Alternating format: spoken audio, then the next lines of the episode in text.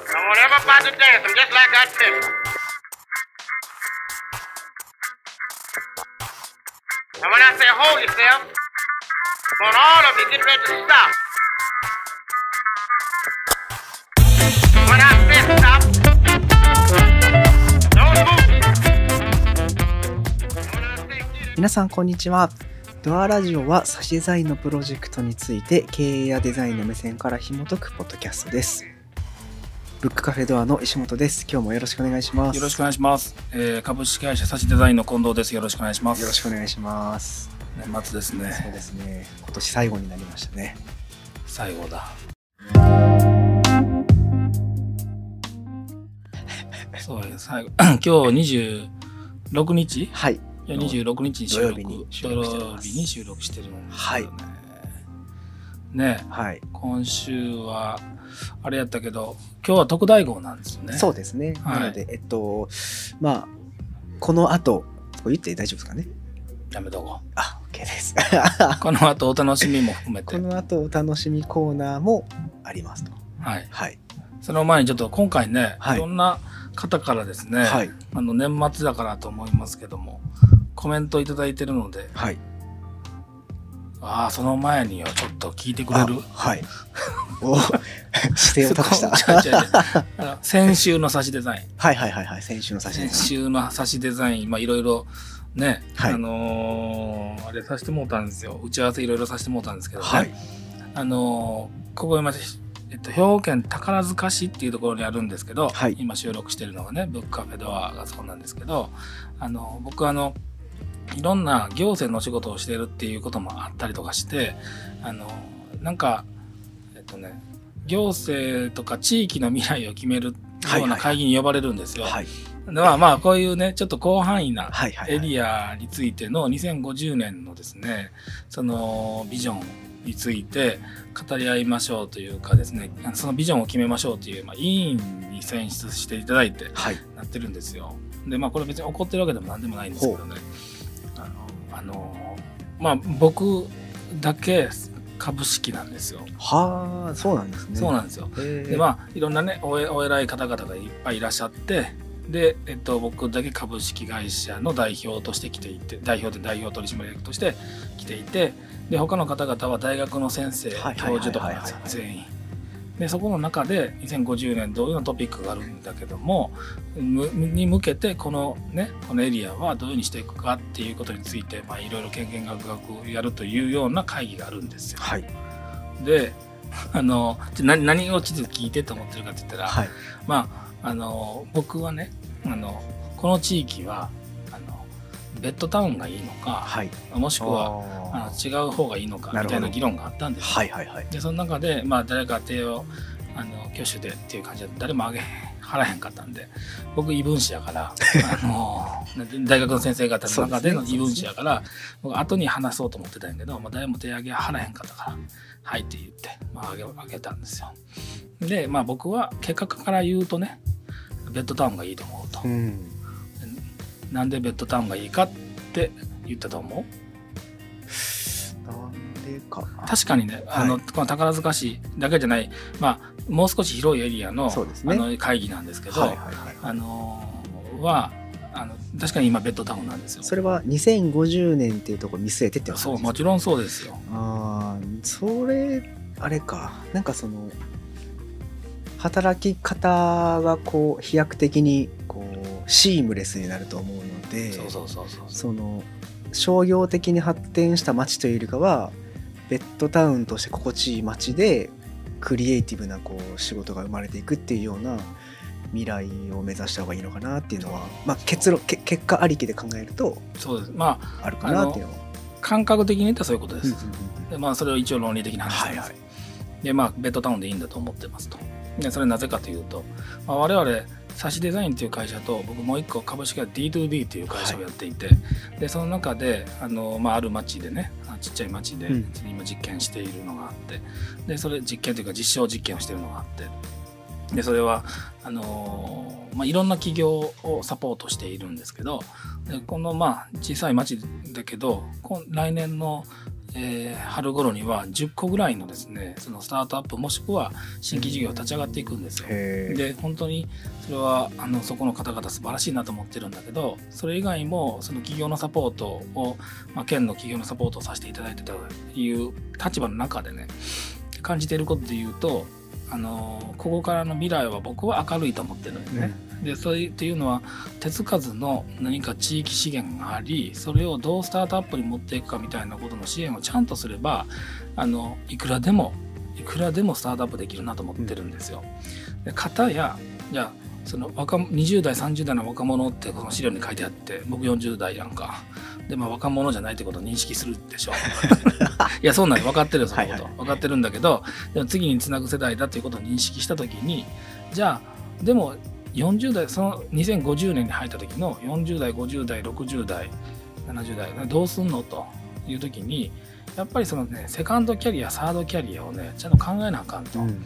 でファーストキャリアはもちろん大事なんだけどそれはどっかに転職するっていう意味じゃなくて僕で言ったら、ね、還暦までに、まあ、そんなことは言わずあと10年15年でさせていただき辞めたいなと思ってるんで、あの次またスタートアップ作りたいなと思ってるから、そういうセカンドキャリアもしくはサードキャリアみたいなことをやりたいと。でもそれをするにはですねあのあれな体力の限界出てくるよねもちろん。まあ。まあそうですね。で体力の限界のあるのともちろんあとは IT の活用でね今でもこういうふうにあのインターネットラジオさせてもらってるけど、あの Zoom も含めてねもっともっと活発化してくると。ここにいる,、いるかのように仕事ができる。とうん。いうようになっていくと食住近接って聞いたことある？食住近接っていう言葉があるんですはいはい。まあ漢字で職業の職に住むっていうことと、え近いっていうのと隣っていう職住近接っていう言葉がある通り職場と住んでいるところが近い方がいいと。くもしくは職住一体になるんじゃないかと考えていると。じゃあそしたらみんながみんな閉じこもってやるんかというとそうではなくてそういうことを受け入れる器が必要であると。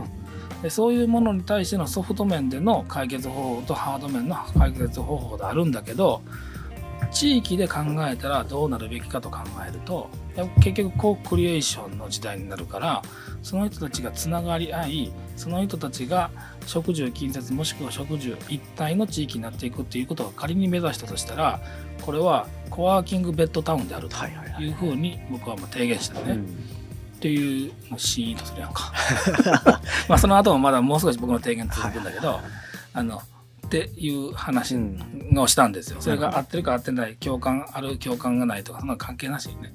僕は何が言いたかったかというとねもちろんね素晴らしい人ばかりなんですよ。頭の言い方ばかりなんやけどあのなんだ提言にならないよね。その提言にならないとってダメなのかな。そのここここが問題であってここのところを考える必要があるっていうようなことが多いのよ。あやっぱり学者のね方々の話しぶりなのかわからないけどもう少しこう突っ込んでリスクを持った発言ってないのかなと思ってさ。そのなんていうのかいや分かる。これからこういうことでこういうことでこういうことをみんなみんなで考えていかないといけないと思うこれ一つの提言かもわからないけどでもなんていうのその答えを示すから価値があるんじゃないと思うね、僕。なるほど。その僕が起業家やからかもしれないけど未来はこうであるこういうふうなことを目指すんだみたいなことをこう一つは示す必要があると思ってて、なんかなんていうのかなあの分かってんねんそんなことみたいな。こういうところを考えるのが取りこぼさない社会を作ることが大事である。いやそれは分かってると。のためにどうすんねんと。はいはい。で課題の提課題をこう提唱して終わるってことですね。課題をこすんなと思って。なるほど。いやここすこするとか言って怒られるな、いやちょっとあの具体的なこと言わなくてよかったですね。うん、具体的なこと言ってないでしょ。だからまああのそれはねあの、はいはい色端会議はいはいかもしれないしはいはいはい。何の会議かもわからない中で言うけど、あのみんなが課題やと思ってるとここすってどないすんねんと思って。確かにね。なんかあの課題優れた課題重要じゃないですか、うん。その提唱することは、うん。それはもちろん重要なんだと思うんですけど、うん。なんかそこで止まるとあの、まあ、机上の空論に聞こえてしまうようなところもあると思うんでそこにこうあの正解じゃもう絶対それが正解とかっていうことでなくてもうん。その答えまで話はしてほしいですね。なんていうのかな。なんていうのかなあのね、うん、分かってんねんと。そのことは。けどいやそれは大事な話だと思うよはいはいはい。はい。でもだからそのなんていうのかな。具体論まで出したことによる余白感がなくなって、うん。みんなの自由が奪われるじゃないかっていう議論ももちろんあるんだけど、でもそれだけでないこういう例えばねあの人口が減ってしまいますと。例えば。でそれについてあのみんなでつながり合う必要があります。でってなれ。確かにね。そこ確かにね。そこでってなれ。だからこそこういうことが必要だと個人的には思います、はいはいはい。っていうところまでやっぱり僕はねビジネスをしてるからかもしれないけど、思うんですよ。うんだからなんかそういうもんなんですかね。あの学者の方々のこうなんですかフレームワークじゃないですけど。いやいいとか悪いとか問題じゃないよ、はいはいはい。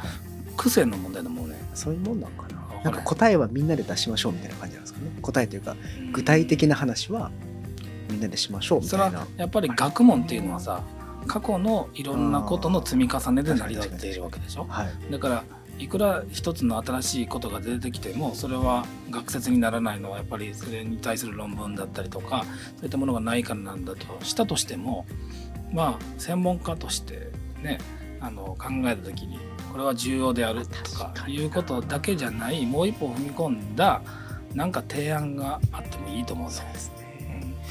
あ癖ですねきっと。癖。癖翔子さんような癖じゃないですか。うん。ハレーションなのかまあそれがわからないけどもまあ非常に乱暴な言い方でね、はいはい。申し訳ないけど課題をこすってどないすんねんと思って、そう。そこからねそんな何も生まれないんじゃない？もう一歩こう踏み込んだ方がいいんじゃないっていうことを思ってたんですよ。癖と体質みたいなあのその組織の体質というか。いやめなんかっちゃ頭いいんよ。はいはいはいはい。めっちゃ書いてはんねん。なんかでもあのテレビとかでも見ててもあの例えば『スッキリ』とかあるじゃないですかはいはいはい。見ててもこうお偉いさん方出てくるじゃないですかうん学者の方が。うんでこういろんな情報をもとに定義してくれるじゃないですか。うんそれはでも加藤浩次さんが大体こうわっと噛みついたりわまあっと深掘りしてうんそれどうなんですかってまあまあね追求してうんまあそうですねみたいなパターン多いじゃないですか。そういう感覚なんかもしれないですよね。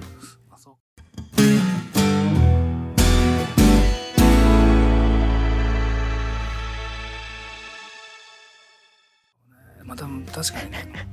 いや僕ねすっきり派なんですよ。ああ、僕もす。っきり派っていうのはあと我々9時半出社なんであ、そうですね。8時は見れてるんですよ、はいはいはいはい。テレビが、ね。はいはい。でそれ全然関係ない話やけど あのすっきりじゃなくてさあの何やったっけ？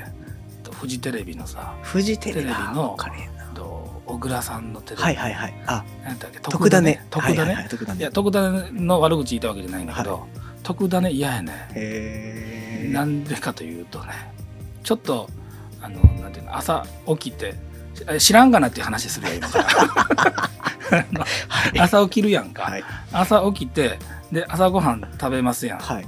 でちょっとゆっくりしたいやん。でゆっくりしてたらうたた寝してしまうことがあるあ、ねはいはいはいはい。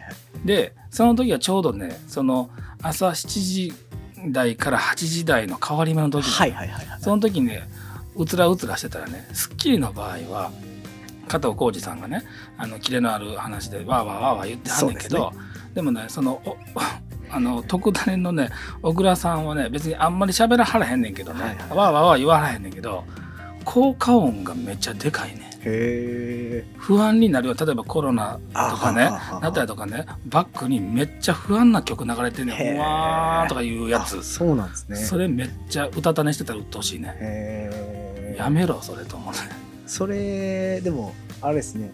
あよくないですね。よく時間帯的にも。それお昼のねねワイドショーとかでねあんなん編集次第やんと思うけど、はいはいはいはい。なんかなんとか業者となんとか業者が言い争ってます例えばあってそれがなんかこうなんていうのふざけた感じの曲がかかってたらなんかうん面白い映像みたいに見えるし、そのシリアスなやつかかってたら騙されたとかうんぬんと見えるかもしれない、っていうような感じのそのシリアスなやつへーとかみたいなやつがめっちゃかかんねん。はあ。これ歌たねしてるとわかんねんけど見てたらわからんねん。はいはいはい。で小倉さんとかあんま喋らはらへんからで、うたた寝してて、ああ、何時やろなと思いながら寝てるわけよ。その時に、ふわーっとなんかね、そういう 不安な音楽がね、特にこのコロナのはい時期やからかもしれないけど、多いから、へえもう変えてしまえと思って変えんねんいなるほど起きてでも変えると思って。はスッキリ、スッキリはね、やっぱりスッキリっていう名前はよくできててね、こと あのスッキリしてあるよ。あはあの、あのなんちゅうの？あの、はいはい言葉でいろいろやりとり。それはわーわーわーなるけど、はいあの BGM はあんまりね、かかってないね。はどうでもええわっていう話。いや、そういうことですよあ。僕もスッキリ派なんで僕も好きなんです。聞いあの、違う人はまたはい言ってもらえたんですけど、そうあ、なんかモーニングルーティーンって流行ってるね。モーニングルーティーンって聞いたことない？あ聞聞いたことありなんかます最近よく動画にモーニングルーティーンとか、あああああるでしょ？ああありますありますありますありますね。あれです。モーニあなるほど。うたた寝して特ダネからスッキリに変えるのがモーニングルーティーン。うーん、なんかね、ちょっと細かい話していいですか、はいはいはい。あの、あれがね、あの、何やったっけ、ジッはい。プが嫌いじゃないんよ。はい。嫌いじゃないんやけど、あのね、一滴マーティンって言われたから、ああ分かった。マーティンね。うん。マーティンは好きなんですけどね。マーティンが嫌いなわけじゃないね。マーティンは多分ええやつなんええやつやね。でも、一滴マーティンって言われた時にイラッとこうへん。はいはいはいあ分かります。でも一滴マー、一滴、いな。一滴マーティンやんな。えっ、といただきマーティンいただきマーティンかはい。な。最初一滴マーティンって言わへん。あどこどこに一滴マーティンあーはいはいはい言いますそれはまあまあまだギリやねん。それまだギリやねんけど最後にねあのな最後のそのご59分であはいはい。8時に変わる時に、はい。なんとかかんとかで「ジップっていうやりますねのあるやんかやりますね。あれギリギリ攻める人いるやろ。おるなー。あれ。はいはい。あのいやちょうどで「ジップでええねん、はいあれは、はいはいはい。でもあのちょうどねその間にね医療従事者のなんとかかんとかでありますね。ジップとかでそれすなと思う、ね、何ギリギリ楽しんでんねんと。確かにありますね。来週もあればある週あるある日もあります。そうやね。あれ攻めてることあそこのところにギリギリ収めれる俺かっこええやろ感出てしもてんねんあれ。一番僕が好感持ってたのは、はい。もうやめてしもったけど、はい。鈴木杏樹さんやねん。へえ鈴木杏樹さんのジップはもうゴタゴタよ。ほんまにあ鈴木杏樹頑張れと思うねん。マジでもうやめはったからあれやけどあの最後ゴタゴタなんで、はいはい。ちゃんとねそれまで前振りでねあのアナウンサーの人がねはい。多分 Q が出るとこまで行くんよ、はいはいはい。行くんやけどそれよう受け取らへんねん鈴木杏樹さん。天然ボケなのか分からへんけど。はいそれゴタゴタになってはい。ジップが切れたりとはかいはいすんのが可愛らしいねはあそれは好きやってんけど、まあ、誰がとかってい。うことじゃなくてなんかなんとかかんとかの医療従事者のためになんとかかんとかジップとかっていうのあるやん、はい。すなと思うね。じゃあ上手な上手に収め上るいますよね。にやんなと思って何自あ分ー。かっこつけてんねんと。それあれですね多分制作サイドと多分気持ちのギャップが発生しますよねきっとね。僕がフロアディレクターやったら何いらんことしてんねんって。なるよ。ああなるほど。おい入れんな入れんな入れんな入れんな。お収まったと思ってる顔してみたいなまあそれはねそれはやっぱり鈴木杏樹さんもそれはドキドキするかもしれへんけど。普通に言うたらええやんそんなんパス回してもうてね。ね。という苛立ちもあってなるほど。あごめん。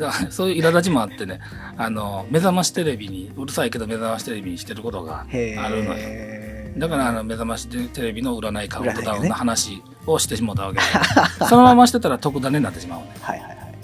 あ歌種してもうたね。歌ダネしてしまってはいたら、だからそこからのスッキリに、ほはい、そういうどで話スッキリあの全然あれですけど、はい。スッキリつながりで僕す毎日すごいなと思うのがうん。あの三浦アナウンサーはやっぱりすごいなと思うんです。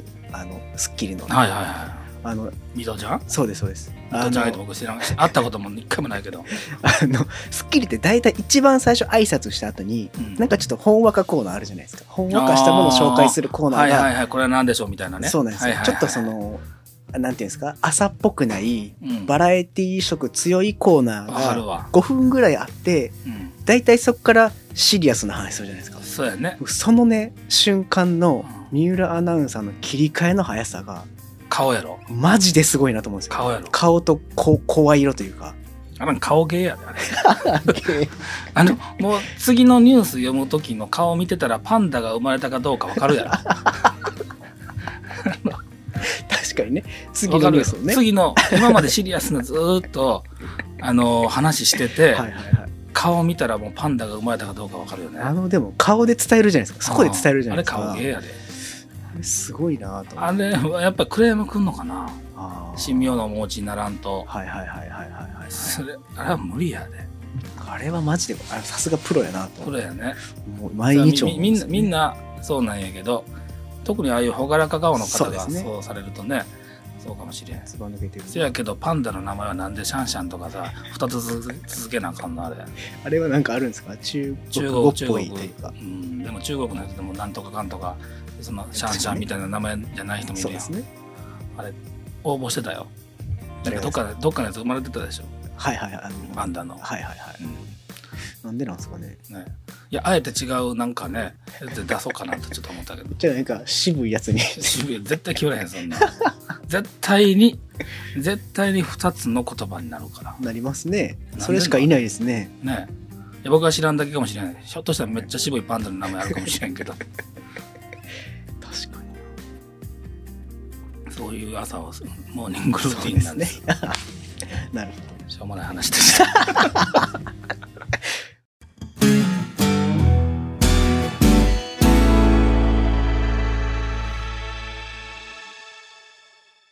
メントをはい。はい紹介していこうと思います、はい。今週たくさんいただきましてどうもありがとうございます。はい。あの本当に嬉しい限りです。嬉しいね。はい、えーでは紹介させていただきます。えっ、と初めてコメントしてくださった方ですね。あえっ、とありがたい。バブレッドさん。バブレバブレッレドさん。さん。どうだろうね。ありがとうございます。バブレッドかもしれん。バブレッドかな。バブレッ初めてコメントします。よろしくお願いします。こちらこそはい、ありがとうございます。えー知人から勧められて聞いて、ほえっと、ダブチ、トリチの話などとても面う。白かったしょうもない話ね。この回結構人気ですね、意外と。そうなの？はい。ええあの、あれですよ、モスバーガーに、ああ、キリストはあ、はあ、の回ですよマンハッタンなんちゃあ。ああ、はい、い。はい、はい。5つ入ってたやつね。はいはい。うん。なるほどはい。面白かったですね。ありがとうございます。はい。しょうもない話ですね。えーさてこの前の角が取れる云々の話ですが、えー近藤さんが角が取れたらちっちゃくなってるじゃんっていう話に驚きました、おう。ああそういうふうに考えるのかと、えーあの話はあくまで物質の話ですね、はい。えーと岩とか木だったら確かにそうです、うん。でもスライムみたいなものだったらどうでしょうか、えー質量は変わりません。イコール小さくなったわけではありません、ほえーそもそもそもそも角という、えーと比喩を人柄に使った話で、えー、点々点丸う。面白い人だ。そうですね。頭が柔軟な方ですね。面白い人だ、あの人。えー、アートが言いたいこといっぱいある、今、ここに。後にしようか後にしようか。後にしましょうはいえーアートが好きという近藤さんですが、彫刻家に向いているかもと思いました。どこをどう見てそう思わはったんだろう。彫刻家ってちょっとあんまり、あれや彫刻で言ったら彫刻刀でめっちゃ指ぶっ刺しただけだね。な。あ、そうなんですか。指、指ぶっ刺したこといや自分でやってたら狂気的 や。そういうことじゃないよ。自近藤己さんがやったことがあるってことですか？こう、自己的に。自己的に何回もあるよ。ええで彫刻刀で怪我何回もせえへんかった。僕、あの、周りではいましたけど、指がなんかね。そうそう、はいその手を前にやらやったらあかんでって言われてるのに、そうですね前にやってしまって気を抑えててスコーンっていってしまって指に刺されるって何回もあるよ。あのー少年野球に入ってた時のうん先輩のうんあのエースのがいたんですけど、うんそれが指怪我してうんあの引退というか野球できなくなえってそれサウスポーやった？ん彫刻刀は右で行くんや。今ハサミは右で行くタイプだ。かもしれないですねあのそうか。彼はあれやん。その強みとして左で投げるのを残したタイプなんだ。ああなるほどそうか。すいません。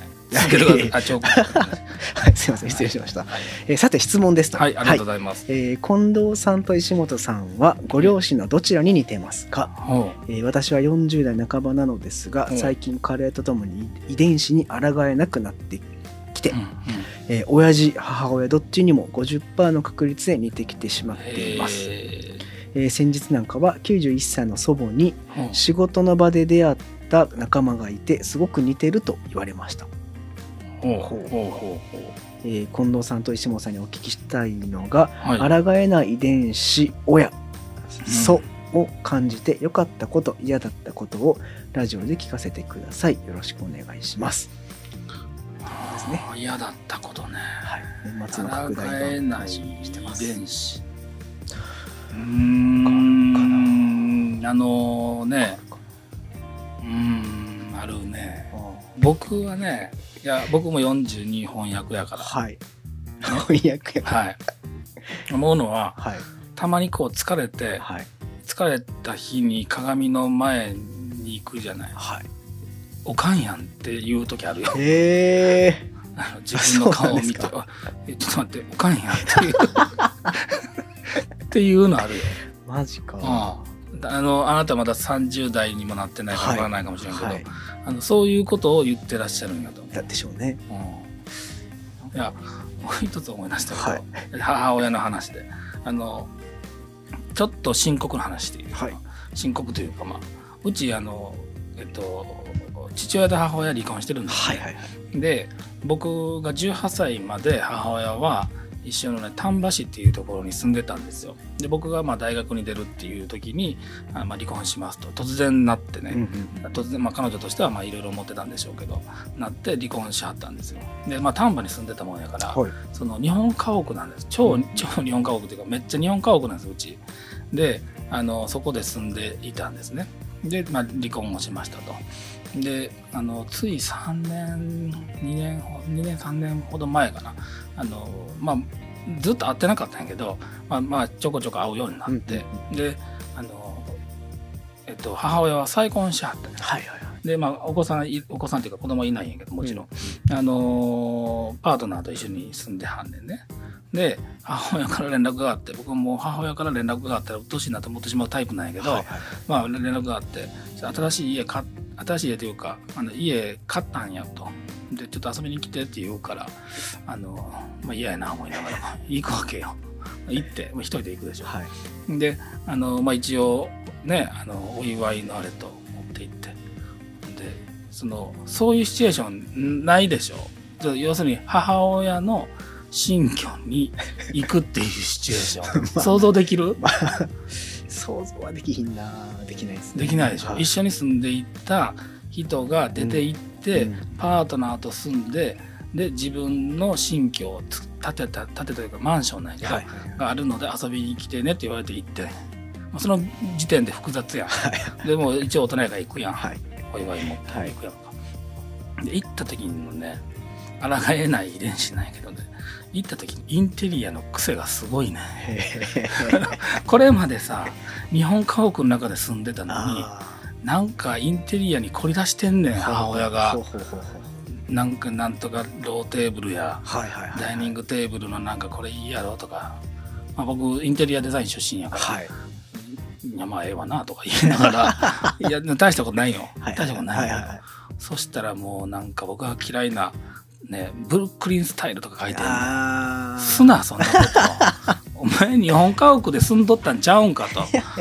そのいや確かにねブルックリンスタイルが好きやったとしようよ、はい。はいそしたら今まで僕の前で見せてたあの日本家屋でのあのねあれは我慢しとったんかと。なるほど。急に花咲かすなブルックリンスタイルでという気持ちになって、はいはいはい。ただでも冷静に考えると僕はそのインテリアデザイン出身だし彼女もインテリアが好きなのは抗えないなということを今思い出しました、あなるほどね。はい。遺伝子ですね。はい、やめとけ思ったもん、まトイレのところまでなんかレンガの古びたようなねありますね。クロスあるやんか、はいはい。あれ貼っとんねん、はいはい。はいしょうもない。ほんまに。すなそんないことかるな。それはもうシンプルで追ってくれ。そうですね。と思ってます。抗われへんな。でもう一個言っていいですか、はい。もう一個そのねあのなんで僕がそのにさっきのねスライムの話、はいはいはい。ちょっとあこういう見方あるんだと思うけどなぜ僕がその岩とか木だと思ったかうん。っていうところは、はい。あのね考えたんですよこれ見て。やっぱりねあの美空ひばりさんのね川の流れのようにが多分はい。ちょっと入ってるの、イメージの中に、近藤さんの。はい。はい。人生はだから川の流れのようにというのがあるでしょ、はい。それとこうあの岩だったところからねこうローリングしていってねうん。角が取れて、あのまあ丸いねあのか下流の方に行ったら丸い石になってるじゃない,、はいそういうイメージがまずあったっていうことを思ったのとそもそもねいやこのスライムすごいすごいと思うけどスライム角立つかと思ってんねん最初、確かにね。うん。あのそもそもっていうことですねうん。でも何かの型に入れたスライムだったとしたらなるほど。なるほど。あるかもしれへんからそういうこう議論をいろいろしたいね。そうですね。ということをいろいろ思いました。スライムって出てくるの面白いですよね。ねうん。スライムなんか出てこ出てこうへんよ、なんかこう角が取れてとかの話になった時どうしてもこう硬いもんをイメージしますようんうんね、確かうん柔軟な方だ。にね。ありがとうございありますがとうございます。えーでは続きましてえっ、とコンさんありがとうございあます。こちらこそ。はい。ありがとう。こちらこそじゃない。いつもありがとうございます。すえーこんにちは、はい。今年はコロナ一色の1年だったように思います、はい。えー生活様式がすっかり変わってしまいまだ正直ついていけていないまま年越しを過ごすことになりそうです、はい。えー仕事の関わり方なども大きく変化したのではないでしょうか。ん、んオンラインミーティングとか。うん。ですね、えーもしかしたら仕事というものに対する考え方も変わっていたりうんまたは変えざるを得なくなったりうんうん。私自身はコロナの影響で大きく変わる内容ではないのですがうん。皆さんはコロナの影響で仕事に対する考え方ややり方が変わりましたか？うん。来年は穏やかな年であればいいなぁと願っています。来てますね。ねえ。変わった？いや僕自身は変わってないですけどあの周りがめちゃめちゃ変化しているのでうん。変わってるなっていう実感はありますね。変わったというか変われたとこと変われてないとこというに判断した方がいいんじゃない、そうですね。うん。もちろんそれはねあの変わってしまったと言わざるを得ない部分もたくさんあるし、あのでも今これちょっとマイナス面を言ってもねうん。あれなんでプラス面で考えた時にコロナの影響で変わったというよりは変えれたか変えれなかったかっていうことによるそうですね。まあ浮き沈みはあるんじゃない？そうですね。僕たちは変わったね。うん。なんか僕の場合はその直前にこう環境が変わってあまあ、それにこう関する変化が僕の中では多いですけど、うんまあでもそれでいくと自然と変わってたのかもしれないですね。コロナの中で。そのコロナっていうことを受けて自然と変わってたような気がする、でも本当になんていうかなあの コロナだからっていうことよりは、うん。あのもともと変わらないといけなかったところをあのずーっと先延ばしにしていて先延ばしになったものが変わらざるを得なくなってしまったというような感じでしょ？そうですね。特にデジタル領域に関しては。だから、うん、よく捉えるとそのネジ負けたなっていうところも、我々僕たちの仕事ね、うん、はああると思います。そうですうね、ん、そのよくさ日本がその電子マネーが発達しないとかっていうことに対して便利すぎるからっていうことあるでしょ。言いますね。うん。まあ、それと同じようなもんでそのコンビニがあるから別に電子マネーがなくてもコンビニの ETC で下ろせばいいやみたいなところから 先延ばしに優先順位の、まあ、要するにプライオリティが低い状態になってしまってたところからどんもう急にそれせざるを得なくなってしまうというようなこうやり残した宿題感みたいなことはうんあるよね。うん確かに確かうん、でそういうことでちゃんと宿題をね詰めてやるのかもしくはもともとやっていたのか、に、うん。もしくはもうできないというふうになるのかっていうようなところについては我々は必死についていかないといけないなと思っているのは確かに、確かうん、まあ真面目な話するとそうだね、うん。うん、そうですね。来年は穏やかな年であればいいな。確かにね、来年の想像がつかなくないですか？今のところ。まあ、まあね、基本つかないんでしょううけど、ん、基本はつかないよ。けどまあ計画は一応してるけど、うん。穏やかであればいいですね本当に、確かに、うん、ありがとうございます。ありがとうございます。えー続きまして、えー放浪者さんですね。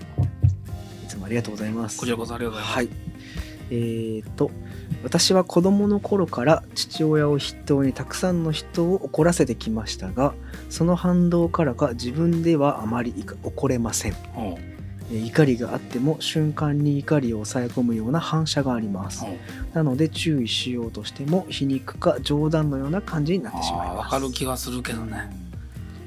えーしかしこの 何て読むんだろう、まあ、愚かな妹と書いて、うんうん。はい、えーから両親へのプレゼントにマッサージ機を購入したいので、50万円出してほしいと言われ、えー。よくよく話を聞いて品物を調べてみるとどう高く見積もっても数万円程度だろうというものでした。健康ランドの休憩所のようなところで営業営業をしていたとか。この時はさすがの私もブチ切れてしまいました、えー詐欺かどうかというのは結局のところ当人が納得しているかいないかという点に尽きると思います。えーお金の使い方というのは自分の意思だけで決定できる数少ないことの中の一つだと思うのです。これ何にブチ切れはったんやろ。そんなんわかるやろ言うて。そういう怒りなんですかね、ねえ。ー物自体の価値だけでなくそのものの背景に存在する人やさまざまな事柄に対する認知を主張することです。お金を使う言葉ということですね、うん。えー私は自分が良くないと思うものにはビタ一文払いたくありません、うん。人がどうお金を使おうと構いませんが、私自身のお金の使い方に口を出さ,、ね、出されるのは我慢がならないのです、今年はコロナを言い訳に今まで欲しかったけど買えずにいたものをたくさん。購入してしまいました、ただ単純に自分の美的欲求を満たすだけのものたちですが、うん。えー今年は間違いなくこれまでの人生で一番満たされたという気持ちです、うん。えー最後に文豪の方ですね、うん。開口剣っていうのかな。うん。あの文豪の方のお名前ですが「えー開口平行」という著書の中に「ナポリ歌手が夕方に歌えば」というイタリアにおける詐欺の文化に関する興味深いルポがありますのでご紹介しておきますと締めくくられてますね。なるほどちょっとこれは気になるけどもそうですね。なんか先週から詐欺の話が、そうですね。あの続いてらっしゃるけども、あのでも美的欲求を満たすものをたくさん買って満たされたっていうのはなんか幸せな話、幸せな話です。ちょっとこのその認知の話とかちょっと置いといたとしても、はい。このこれまでコロナを言い訳に欲しかったけども買えずにいたものを購入しましたっていうことはこれまでその生きる上でとか生活する上でそこまで必要でないと思ってたものを美的欲求のものを買ったことによってこの人は満たされたということでしょう。はい。それはなんかすごくあの希望の持てる、こう話かなと思ったんやけどね。はいはいはい。なんかあのちょっともうこじつけかもしれないですけど、うんそのコロナだったりのことで自分を自身を見つめる時間が多くあったのかもしれないですね。自分自身正直になるというか、うんうんそんな感じが。そうか。なんか言ってること分かるような気がしたんですね。言ってることわかる？僕ははい。どういうこと？いやなんかそのだからその今までの世の中うん。だったらこう、まあ、ゼ例えばゼータが良くないとか、うん。例えばですけどあのまあそういう自分自身の気持ちに蓋をしてしまうようなことがあったたくさんあると思うんですけど、うん。なんか今回のこう騒動があった時にこう幸せって何だろうかとかうん。自分らしいって何だろうかとかうん。そういうことを考える時間というかきっかけにはなったかなとは思ってて。自分らしいって石本君の中では何なの？僕の中でですか、うん。えーっと自分らしいうんなんか最近いろいろ考えてるんですけどね考えてんねや、そんなこと。はいなんかあでも僕結構その結構とか石橋叩いて渡るタイプなんですねうん。でまあそれがいいのか悪いのかみたいなこととかうん。考えたりとかうんの中でその性格はいずれ変えれるかもしれないんですけど、うんなんかその長所とかに目を向けた方がいいのかなとは思ってはいて。いいんじゃない？その、やっぱり、石本君は石本君だし、僕は僕だし、そうですね。あのー、悪いとこいっぱいあるしね、僕も。その、それはあれですけど。うん。って、いうんと言われへん。いや、悪いとこいっぱいあるし、はいはいはい。その、僕は石橋を叩くタイプというよりも、あの、そこに川があるかどうかすら気づいてないタイプだから。なるほど。はい、別にそのことを別にねあの真似しなくてもいいんだと思うけど、でもやっぱりそこに川があるかどうか気づいてないっていうのはその先を見てるからだって、はいはいはい。もちろん川があるのは途中で認知すんねんけどもでもまああの自分らしいって何なんかっていう問いで言うとやっぱりここに来てねそれこそ、まあ、さっきの話に戻るけどもあのーある大きなエリアのね、はいはいその2050年の話ししたでしょはい、その時にね大きな方向性としてね6つぐらい出てるんだけどやっぱりね美の喪失っていうのはあんねん。ほあんまり行政で考えられへんでしょ、うそうですね。けどやっぱり美っていうのは出てくるんだよね、うん。そこにやっぱりね美というところの追求に人間らしさっていうことは出てくるんよそのもちろんそれ以外にもねその GDP のは約半分を AI が生産してくれるとかねうんぬんかんぬんこう機械的な話もあるわけやけど。でもあのーそれだけでないここに来ての美っていうのはねすごく価値があると思う。なるほど。うん、その美の表現ってもちろんねいろんな表現の仕方がありその単純に今現在価値において美しいということだけが美ではないとは思うんだけどでもやっぱりその僕もね前本読んだやつでね美の生理学。はいはい。美の生理学って本読んでんけど結局何か分からへんねん。その本の中なるほど。うん僕が理解できてないのかも分からんけどそのこういうことに恐れを恐れをしたりとかこういうことに美を感じるとか書いてるんやけど美ってなんなんやろって分からんねんうん。僕は。けどそのことに対してちゃんと真摯に向かい合いそのことをこう自分の中にこう取り入れていったことによる満たされ感っていうのはなんかそなんか希望の持てる話やなと思ってね、感じてました。なんか冒頭のこうあまり怒れませんっていうのがなんか僕が怒ってばっかりみたいな感じになってますけどそんなにこうあれですよ。あのそんな怒ってないですよ、はい、はい。ありがとうございいつもありがとうございます、はい。また放浪者さんも来年もまた書いてくださいね。はい。よろしくお願いします。はいえー最後に葉っぱさんですね。はい、はい。い、つもありがとうございありがますとうございます。えー毎週楽しいトークをありがとうございます。えーまるで森林浴をしているようにマイナスイオンが出ていて癒されております。恥ずかしくなってきますね。はえーっと、今週話されていた、先週ですね、いはい。えー近藤さんが電話で怒っていた話ですが、はい。私が相手に対して怒ってイライラした時の沈み方は、はい。相手のいいとこを見つけてマイナス面を肯定させるようにしています。できた人やねこの人。そうですね、心の広い方。はえーそれと同時に人間って完璧ではないからねと思うからです。いまあまあね。はい。えーあと、過去ログ、はい。過去の回で、はい。えー近藤さんが話されていた前世が変える説は笑ってしまいました。帰い強行突破的な感じもしますが、えー画期的な対処法かもしれないなと思いました。はい。ありがとうございます。あと、どういう人が大人だなぁと思うかは、うん。えー自分がどんな立場であろうが相手に対して差別なく接することのできる人かなと思います。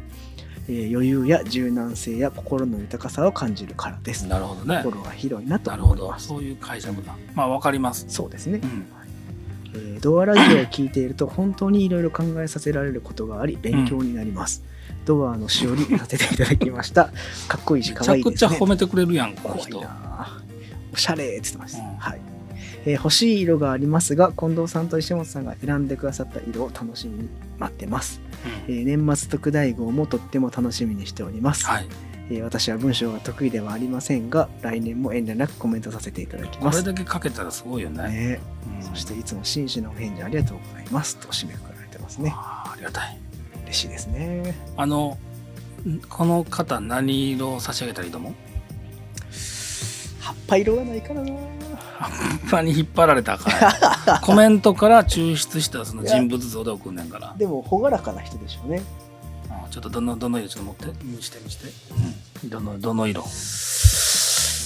ええこれ似合いそうなんですけどね。前の人もそれやったやん。そうそうそうなんですよ。うん。これがな。ちなみにさ、はい。これあのえっとコンさん。コンさんっていうのを引っ張られるよね、そうですね。それ僕もうん。思ってました。バブレッドこうなってきたらもうレッドが際立ってきた、いや、これもしかしたら逆にうん。レッドが欲しいんじゃないですか？バブってなんなん？わかんない入浴剤かななんなん？レッド欲しいから、でもこうレッドとかにしちゃうと、あー。もう狙ってる感出るから。バブレットっていう言葉あるんじゃない？ちょっと調べてみよう。ちょっと待って。なんかわからないのが出てきた。えバブレットって。え何なんですか？ようわからへんのが出てきたよ。なんやこれ？青い点々のついた照明みたいなのが出てきた。僕もそれ出てきましたエマニュエル・バブレットなんやそれ。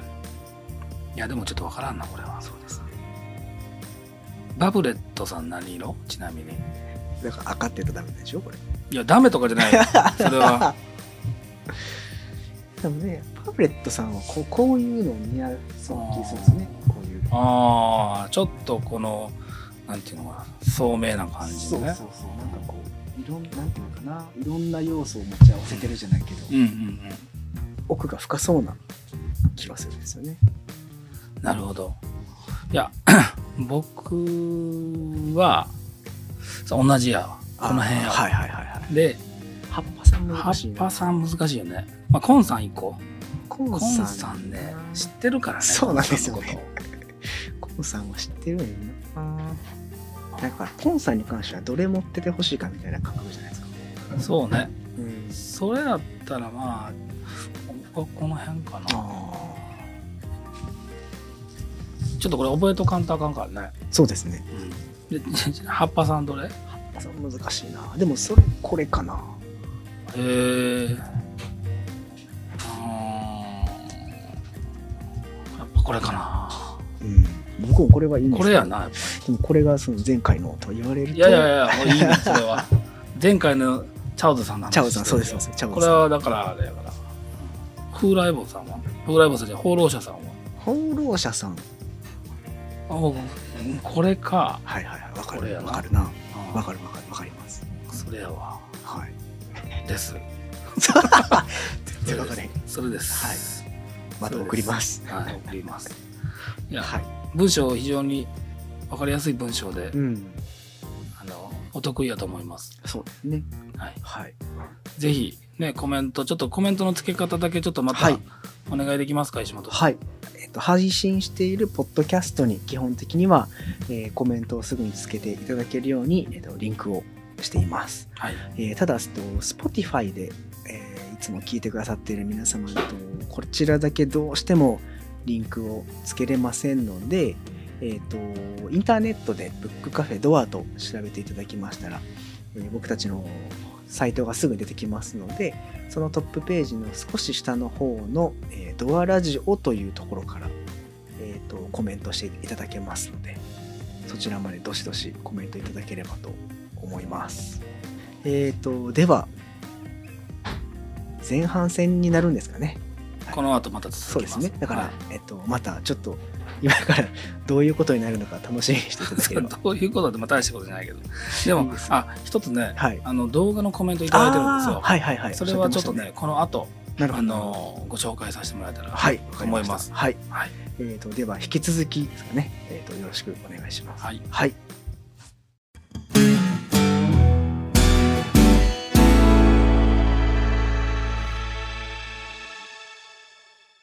よくいけばデザインっては何かみたいな話になるし、悪くいけばなしょうもない話になるなって。大丈夫ですか？全然大丈夫ですよ。ラジオ聞いていただいてる方は別にそんな真面目な話なんて求めてないから、本当にいいですかね、こんな感じで。はい。はい。自己紹介いるでしょう。そうですね。えっ、と、では、はい。えっ、と、お聞きいただいている皆さんは、えっ、と、つい数秒前まで、僕と石本と近藤が、はい。あの、とてもくだらない話を、はくだらない話してたね、確かにね。い、思いますが、はい。えっ、と、ここから、えっ、と、日付が変わりまして、収録のね。そうですね。はい。えっ、と、今はですね、はい。えー、サシデザインのデザイナーが全員揃って、はい。えっ、と、何でしたっけ？デザインとは？違うよ。今年、今年を振り返ってだよ。はい。サシデザインのはい。今年を振り返って、というテトークテーマやけどどうなるかわからんけどね。まあでも一回ちょっと自己紹介から始めましょうよ。そうですね。はいえっ、と、では、どういう順番でいきましょうか？こうこう行きましょう。あ、では、お願いします。サシェデザインのロジャーです。よろしくお願いします。よろしくお願いします。よろしくお願いします。サシデザインの戦国義徳です。よろしくお願いします。緊張してない。緊張してますよ。めちゃなんかめちゃくゃちゃ緊張してるよね。あ、あの近藤ですよ。改めましてよろしくお願いします。サシデザインの中町ゆきです。お願いします。お願いします。よこいつも緊張する。すっごい緊張するんよ。ろしくお願いします。えー石本かです。よろしくお願いします。人よろしくお願いします。あ、いや、よかったお。年末っぽい 年末っぽいですね。ですね5人で、初めて5人で。はい。というか、吉徳君初めて出るもんね。そうですね初めてですね。はい。自己紹介をちょっと多めに少ししてもらっていいですか？はい。もうそれは戦国デザインの話からでいいんですか？あ、もちろんもちろん。はいえーっと、どういう経緯で入ったかっていうことも含めてね。わかりました。はい。えーっとですね、僕は、えーっと、戦国デザインという はいデザイン事務所をやっていて、はい。で、えーっと、サシデザインとは、えーっと、デザ系という、うん。えー神戸市の、えーっとデザインを推進する事業で出会いました。で、えー大丈夫か？いや、めちゃめちゃ緊張してるさっきまでめちゃくちゃナチュラルに喋ってたやんか。いや、なんかこう、なんかこう、マイクがあることで、そうあーまあまあね。不自然な空間になりますよマイクがないようにも考えらいつもの飲み会のように。さっきめちゃめちゃこのマイクに向かって喋ってくるみたいなごめんごめんごめん。だからさ、さででそこでデザ系ってい。う神戸市の事業で出会って、でやって、で、まあそ、それで、えーっと、まあ、戦国デザインで頑張っていこうといろいろ思って、うん。えーっと、今年はコロナになって大変だなっていう矢先に、えーっと、近藤さんから連絡があって、えーっと、サシデザインで一緒に、あの、地域を盛り上げていきませんか？と夜、夜突然電話して。電話ありましたね。で熱烈なプロポーズを初めて男性から受けて、はい。あの僕はすごくキュンときたんです よ。で、えー、と本当に真剣に考えて、えー、ときっとんもう最初のインスピレーションから前向きできっと楽しいことが待ってるだろうなと思ってて、ありがたい。で。あの中町さんだったりロジャーだったりは、えー、とデザ系で出会ってて、でなんかこう楽しそうだなと思って。でサシデザインの最初の印象っていうのはチームとしてもそうだし、えー、とそのデザ系で出会ったいろんな地域の事業をやってる人たち、うんうん。でクライアントの人たちもすごく本当に心豊かに楽しんでいろんなことを取り組んでるなと思ってたんですよ。まあそんないいことばかりではないですけどね。はい、そう感じていただいてたんだ。そこに僕が入れるチャンスをいただけたっていうのはすごく嬉しくていやなんであの真剣に考えてあのぜひあの一緒にやらせてくださいということで参加したのがきっかけです。やーありがとうございます。ロジャー嬉しいね。嬉しいです。あの、私も、その、デザ系では、あの、うんまあ、ディレクターがいて、で私は、あの、吉富さんとちょっと違う、あの、企業を担当したんですけどな、そ、そこまで話してなかったんですけど、あの、入るって決めた時にちょっと飲み会。やってまして、うん。で、ちょっと話したら、私との同類で、あの、ゲーマーがす、ゲームが好きで、漫画とかアニメも好きで、もうオタク。で、私の同類が会社に入ったらもうゲームとかも借りれるし、その間もゲームもやってたしね。はい、ゲーム大会もやってますし、今にももうゲームもか借りてますからね。ゲーム仲間が入ったよな。で、まあ、もう一つは、そのデザー系関係もすごく優秀ああ、そうよ、そうよ。あ本当に。の我々と同じぐらいのあの情熱でこうクライアントのことを考えてう、んあのすごくこういう方が入るとサシデザインも変わるかなと。思ってましたねいや。僕は吉徳にも言ったけどあの僕よりもデザインできる人を入れたいと思ってたからあのもちろんさ得意不得意の分野があるけどそういう意味では本当にねあのイラストを中心としてグラフィックは本当に超一流やからね。そうですね。今まではそういう人はいなくて、うん。結構イラストとか外注とかうんうん。もしてたし私も絵は全く描けなくてあのぜひともこれからそうい。う力をこうい。うメンバーを加えながら中町が全然勇気が全然喋らない。けどまだ、まだ戦国さんの話なんかまあまあねい。や別にそんななんかコーナーとかちゃう、ちょっとあの今年の1年振り返っての前にちょっと見てもらい。たい。ね動画があるんですよ。はい。あのねい。ただい。たんですよ。あの動画のえっとなんていうの？ボイスメッセージ？本当はどうあのここのラジオ収録してる現場ではあの映像込みの動画なんだけど。まあ、きラジオ聞いていただいてる方は、まあ、音声のみになってしまいますけど、ちょっとね、あの、聞いてみてください。えー近藤さん、石本さん、あの、はじめまして、ロイドワークスギャラリーの井浦と申します。えー近藤さんとはですね、アータイドというあのアートコラボレーション企画で、アーバン工芸さんとのアートコラボレーション企画で、えっ、と、本当にコロナ禍、緊急事態宣言の時から、えっ、と、ズームでしかお会いしたことないんですけれども、えっ、と、いつもあのドアラジオをあの楽しみに聞かせていただいております。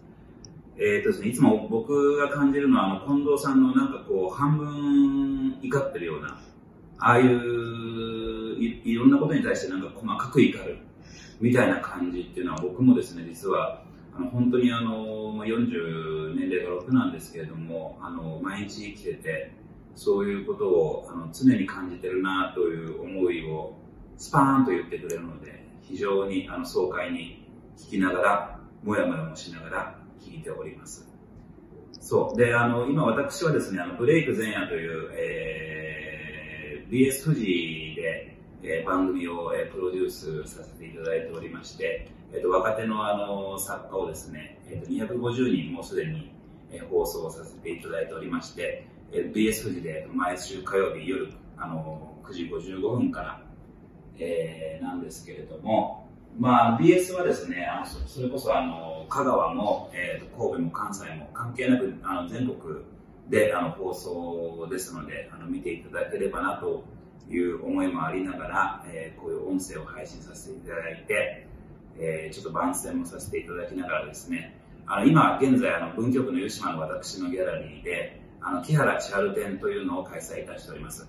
でその木原千春もそのアータイドの、え5人のメンバーのアーティストの中の一人なんですけれども、えっと、こちらの作品なんですがこれあの近藤さんマジでありがとうございます。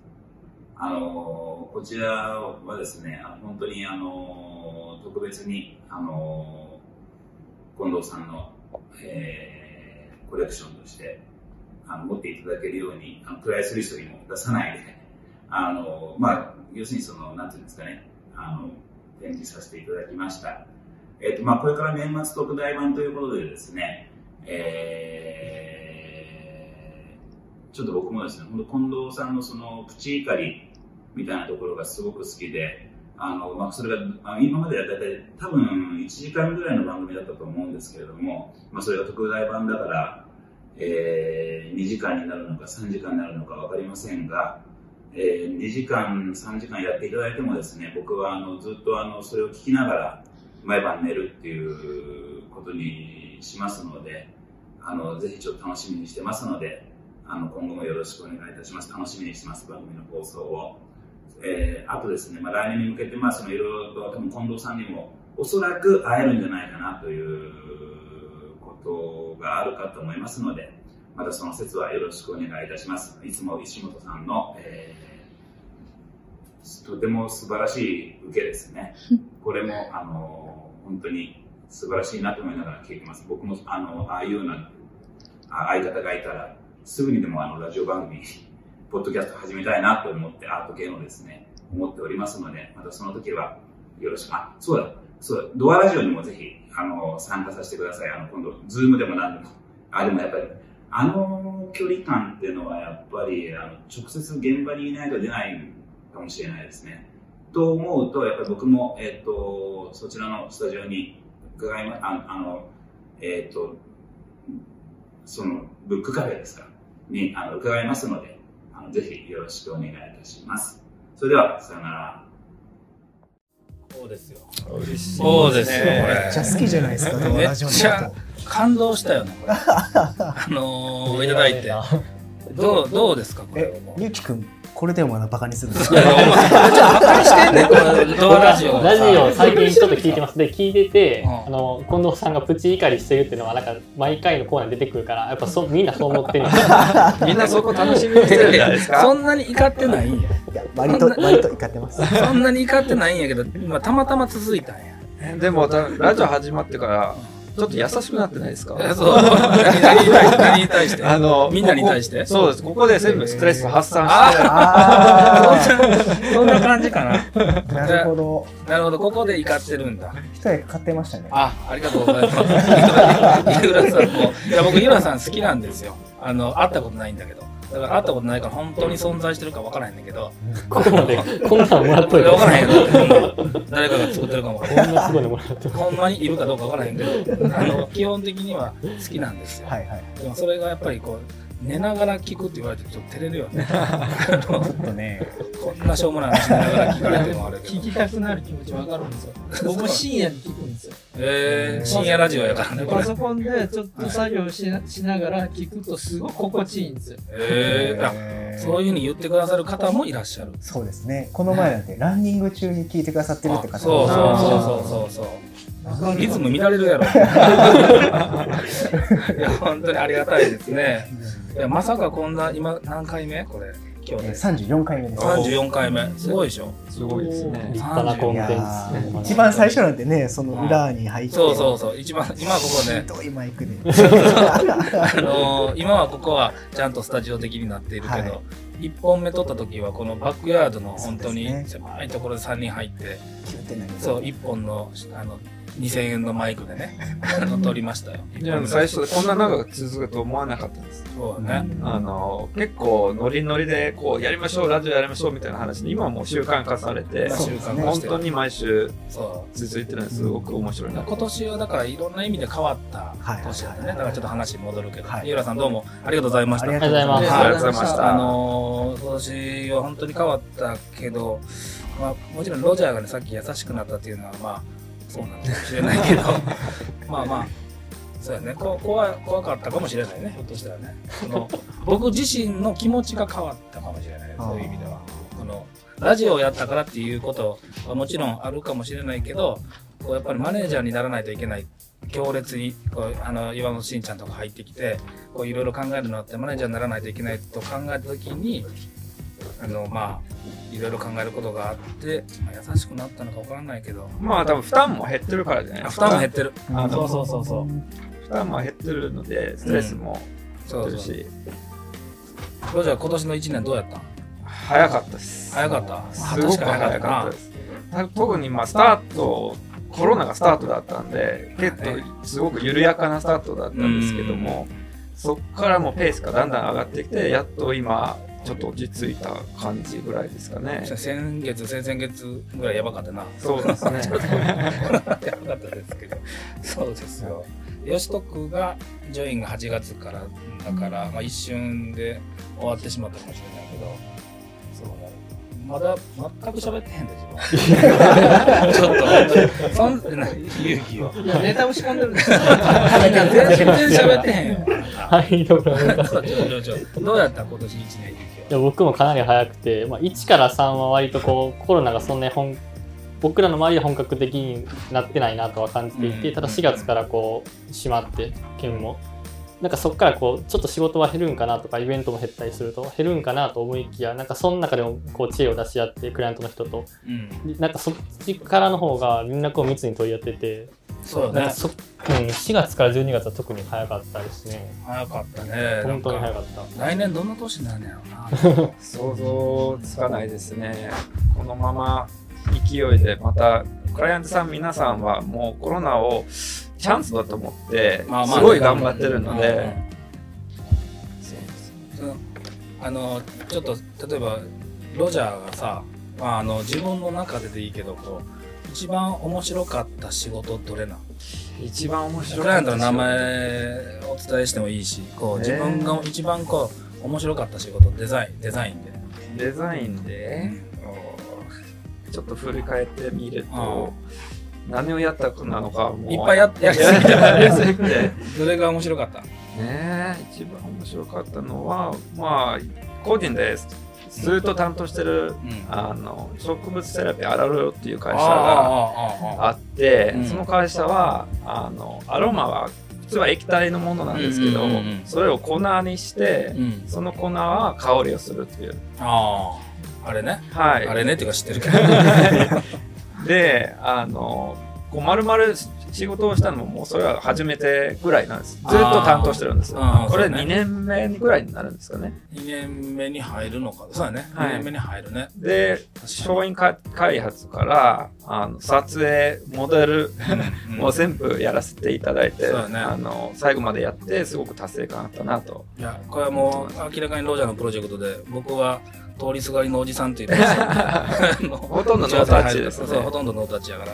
でまあそうまあいつも近藤さんがやってることを一人でやってみたけど大変だなと。思って。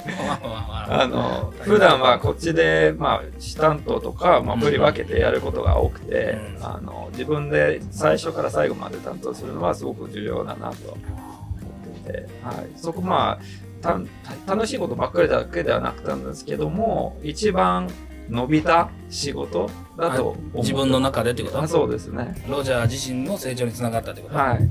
そういうことだよね。そうなんだ。石本君はどれどの仕事が一番こうたエキサイティングした？でも一番強烈にまあ記憶に残ってるのはやっぱり晩秋織のそうやろね。1ヶ月一ヶ月 す半ごいスケジュールでしたね。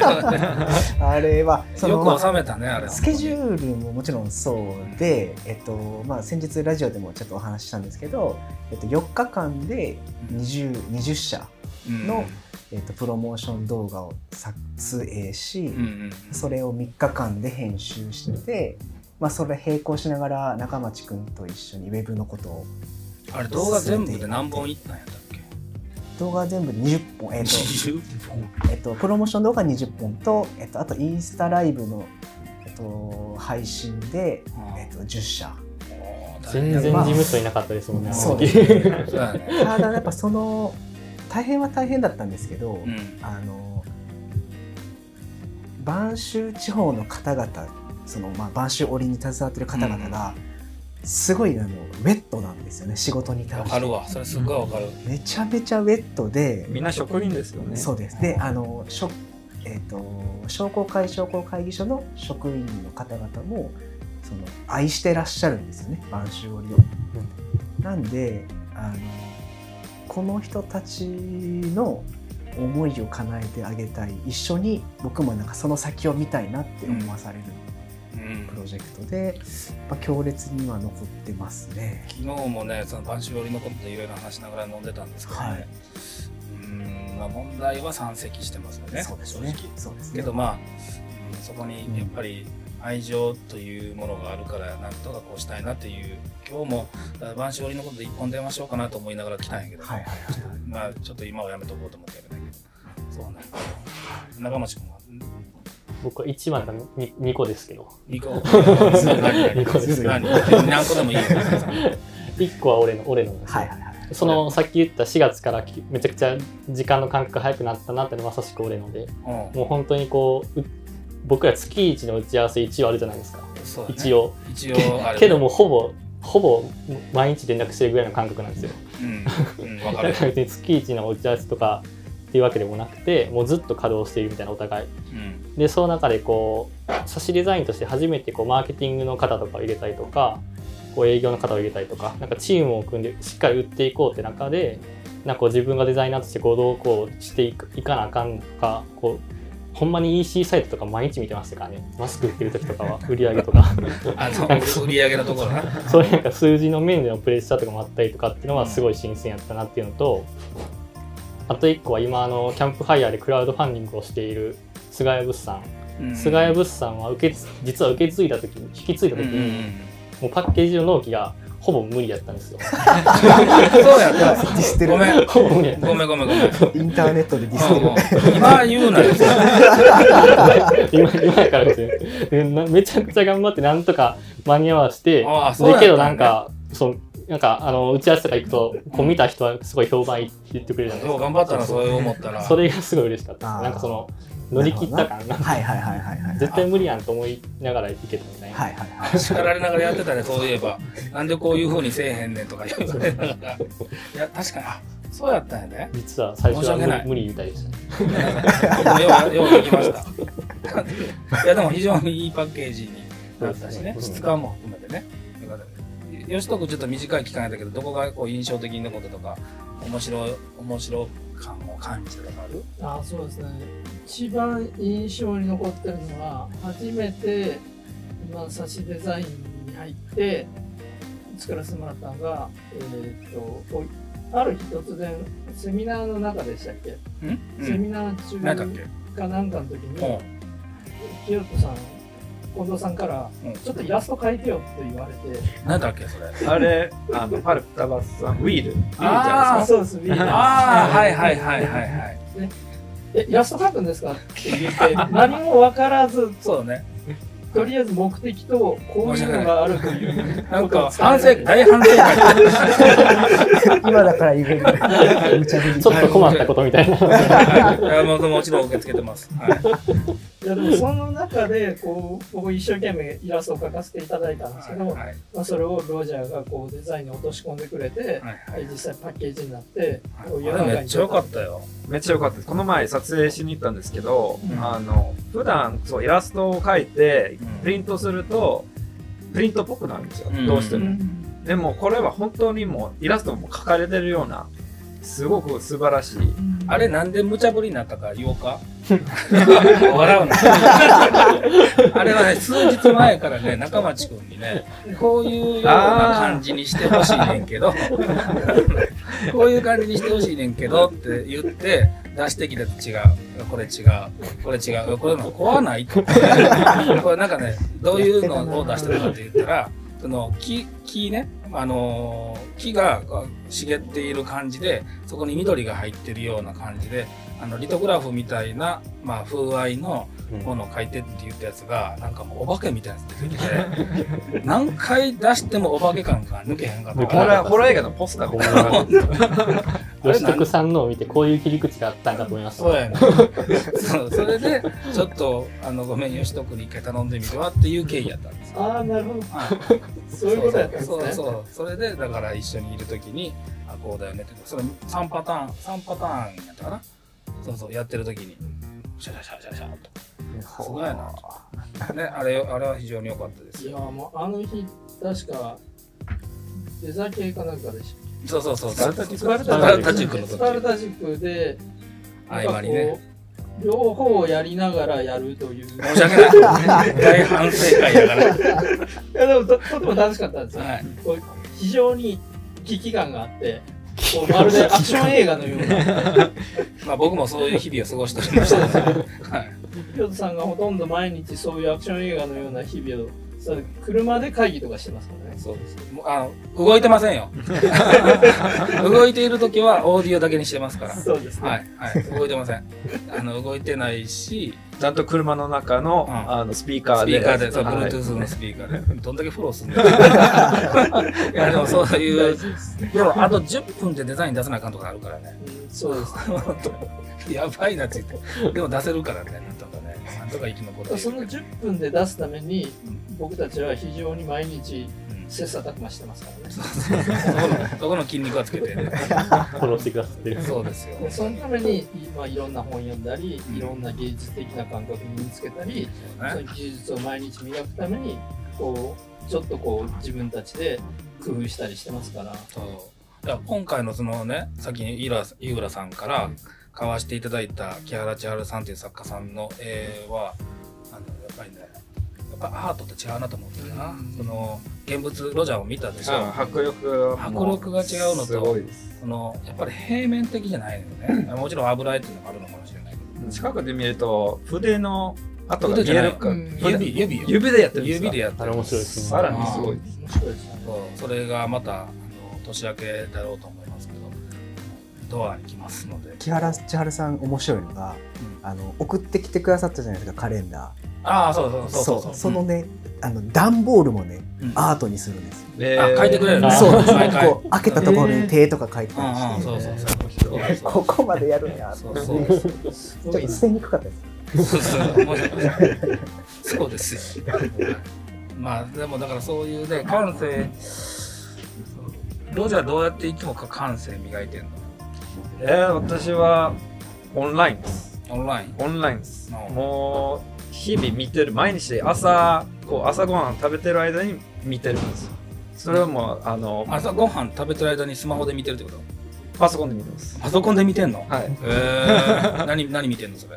えー基本的にはもう他のデザイナーさんのポートフォリオああ、それインストールしてるんや。あのそういうサイトがいくつかあって、うんあのすごい分類幅広いサイトがあって Behance というんですけども、うん。もう世界のトップデザイナーがもうもうほぼ毎週こう更新されてあとはあのドリブルといってもっと細かなロゴとかうん。UI とかそっち系とかもあるしであと、まあ、ドキュメンタリーとか、うんうん。そっち系は寝る前によく見たりします。うーん。ドドキュメンタリードラマってこ違います。あのなんて言ったらいいんですか？あの世界のいろんなものについて。うーん何でもいいんです。あの AI これからの AI どうなるのかことね。かはあのまあネイチャーでもうんうんそうですしもういろいろ見てます。うん。本読むのはあんまり好きじゃないので あのもっと集中のスパンが短くてあのうん。パッパパッパと新しいものを見たくなるんですよ。今の世代だ ロジャー34やもんね。34 34です。はい今年になりました。おめでとう。ありがとうございます。そうだ34唯一のあ二人このえっと石本君と中町君が20代。そうですね。僕29で僕24です。14もう平均年齢何歳ですかね平均年齢何歳なの？ちょっと計算してみようよ。ちょっと一一瞬で計算してみよ岡町君が29ですね4ですう。全員で行くの？それともここのここのメンバーだけにするの？このメンバーデザインメンバー行きましょう。近藤さんが？僕40まだ1なんですけど。はい。はい。えーと仙国さんが？僕が36ですね。ですね。でロジャーさん34ですね。お何歳？32.8歳おー。若い。何の大やねん。何の。ちょっと思い出してちょっと言う言ってもいい？はいはいちょっとうち怒りと言われるかもしれないけど。僕ちょっと一個気になってんのあんねん。みんな楽しみにし。いやいや楽しみだし。ちょっと気になるのはあんねん。あのちょうど何々っていうのあるやん。はいはいはい。